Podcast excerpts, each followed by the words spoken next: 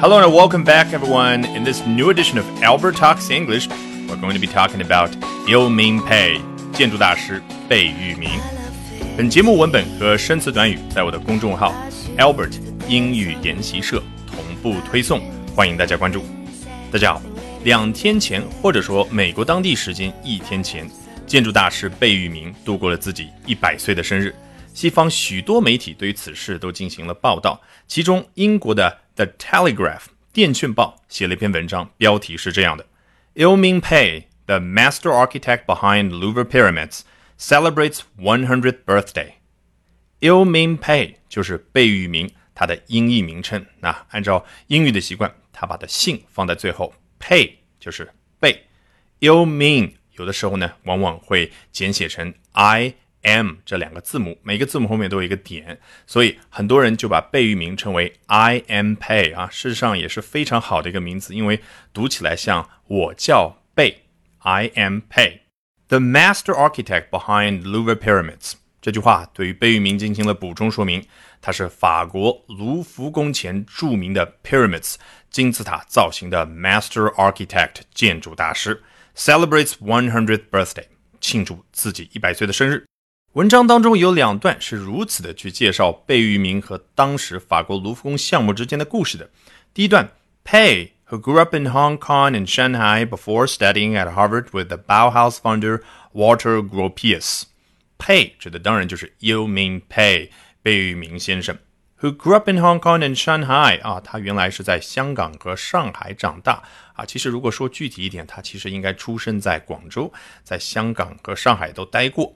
Before studying at Harvard with the Bauhaus founder Walter Gropius，啊，我记得之前有一个提到过的英语啊，它有个 before 去描述时间先后的一个顺序。事实上，这个跟我们的表达习惯有点不一样。其实这个地方的 before 就有一点相当于我们汉语的然后，前面这个事情先发生，后面这个事情后发生。什么事情呢？他在哈佛大学求学，求学于谁的门下？Bauhaus founder Walter Gropius。包豪斯建筑学派的创始人 Walter Gropius was not the most obvious of choices for the job。啊，回到了句子的主体架构，说到 Pei was not the most obvious of choices for the job。贝聿铭并不是当时最为明显的人选，因为什么呢？后面交代了，having never worked on a historic building before。 因为之前他从来没有在一个历史建筑的项目上工作过，说的就是他在历史建筑项目的改造和设计上啊没有经验。But 下面一段就介绍为什么贝聿铭最后能拿下这样的一个重要项目。The then French President Francois Mitterrand was so impressed with this modernist extension to the National Gallery of Art in Washington, D.C., that he insisted he was the man for the Louvre. 原来是 the then French president 当年的法国总统 Francois Mitterrand 密特朗总统啊，他对于贝聿铭之前在美国首都华盛顿有一个项目印象非常的深刻。什么项目呢？Modernist extension to the National Gallery of Art。National Gallery of Art 啊，是美国非常著名的国家艺术馆。那后来需要扩展，要扩馆，所以呢，就建了一个东馆。那东边的这个馆就是由当时贝聿铭去设计的，他采用了 modernist 的手法，现代主义的手法，对于这个馆进行了扩建 extension。而密特朗总统呢，有机会去造访了那个艺术馆之后呢，印象非常的深刻，所以 he insisted he was the man for the Louvre。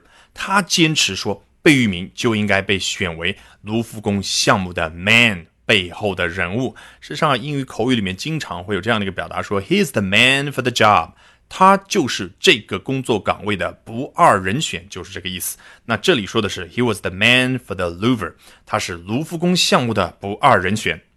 美国大名鼎鼎的 Smithsonian 学会也在他的官方杂志上发表了一篇文章，庆祝贝聿铭的一百岁生日。文章的标题叫 "The Essential I Am Pay。Essential 字面的意思是本质的。那你为了把它翻译成我们能够听得懂的中文，你可以说“本我贝聿铭”“真我贝聿铭”，随便你怎么翻。副标题：The century-old architect changed the way the world sees itself。一个非常高的评价。Century-old，一个世纪这么年纪大的，那就是百岁的 architect 建筑师。贝聿铭这样的一个百岁建筑师，改变了世界看待自己的方式。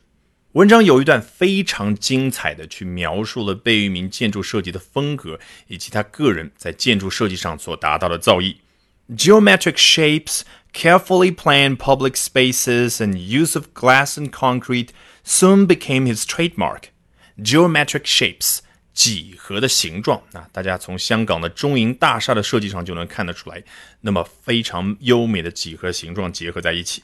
Carefully planned public spaces，非常精心去规划的公共空间。那在他相当多的作品里面都可以看到，比如说前文提到的美国国家艺术馆的东馆，那作为一个公共的空间，那里面有他自己的设计风格。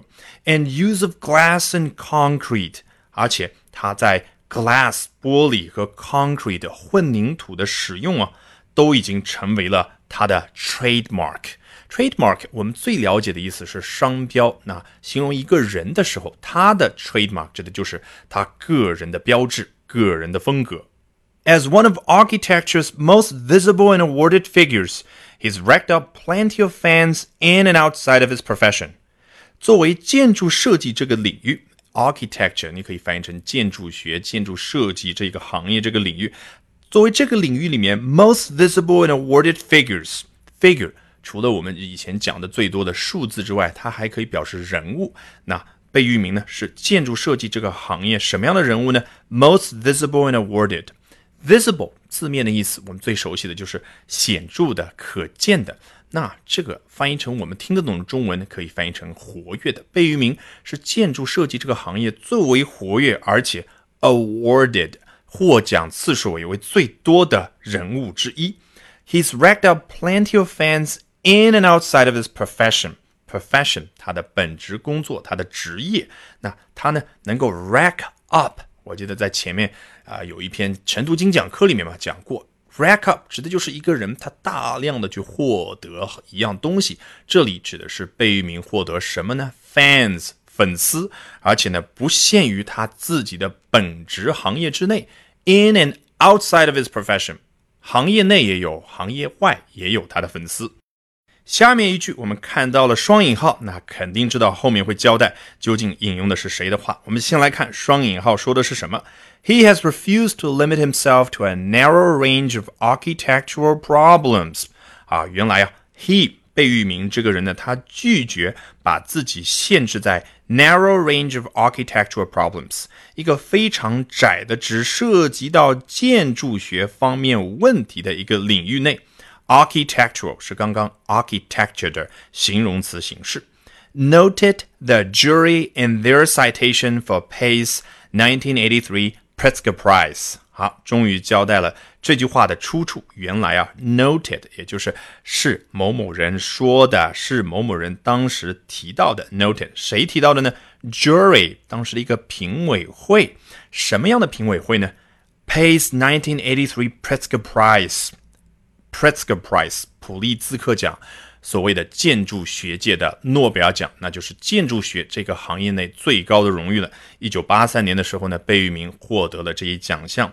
那当年的评委会呢，对他进行了嘉奖，肯定会有一个演讲啊，会有一段话去表扬他。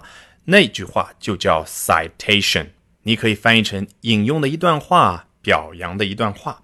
The industry's highest honor 啊，我前面都已经提到过了，他这边也补充说明了一下，这样的一个奖项是这个行业内最高的荣誉，highest honor。His versatility and skill in the use of materials approach the level of poetry。最后这句话又加了引号，那我们一 看就知道了，同样是出自当年普利兹克奖评委会的。他们又继续说到，His versatility 啊，贝聿铭他有多才多艺、多样的才华。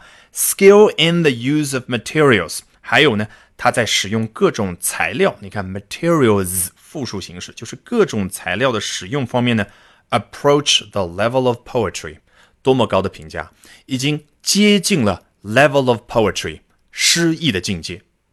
另外，美国非常有名的商业报刊《Inc》也发表了一篇关于贝聿铭大师的文章。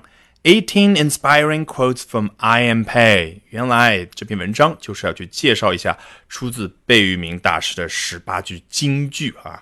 Inspiring quotes，你看，inspire 是鼓舞、激励、启发的意思。那这些 quotes 引用自贝聿铭的话，我选择了其中三句我们门外汉最容易理解又非常精彩的话跟大家分享。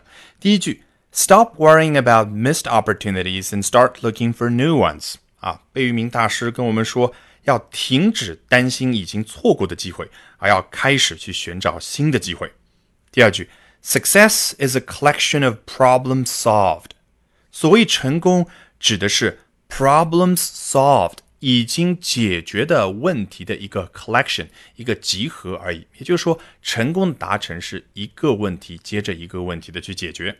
第三句，Modern architecture needed to be part of an evolutionary, not a revolutionary process。现代建筑学啊，它应该是下面这样的一个过程的一部分。什么样的过程的一部分呢？Evolutionary，演变式的、进化式的，而不是 revolutionary，革命性的。All right, with that, we have come to the end of this edition of Albert Talks English. Thank you very much for listening, everyone.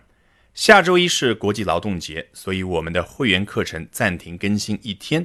周二开始，我花两周的时间，将在美剧电影课里面为大家去分享非常精彩的由安妮海瑟薇和罗伯特德尼罗主演的电影《 Intern》实习生当中精彩的桥段。这部电影在我看来呢，从头到尾充满了值得我们去学习的英语表达，所以敬请大家的期待。最后，再为我的公众号做一个小广告，欢迎大家关注 Albert 英语研习社。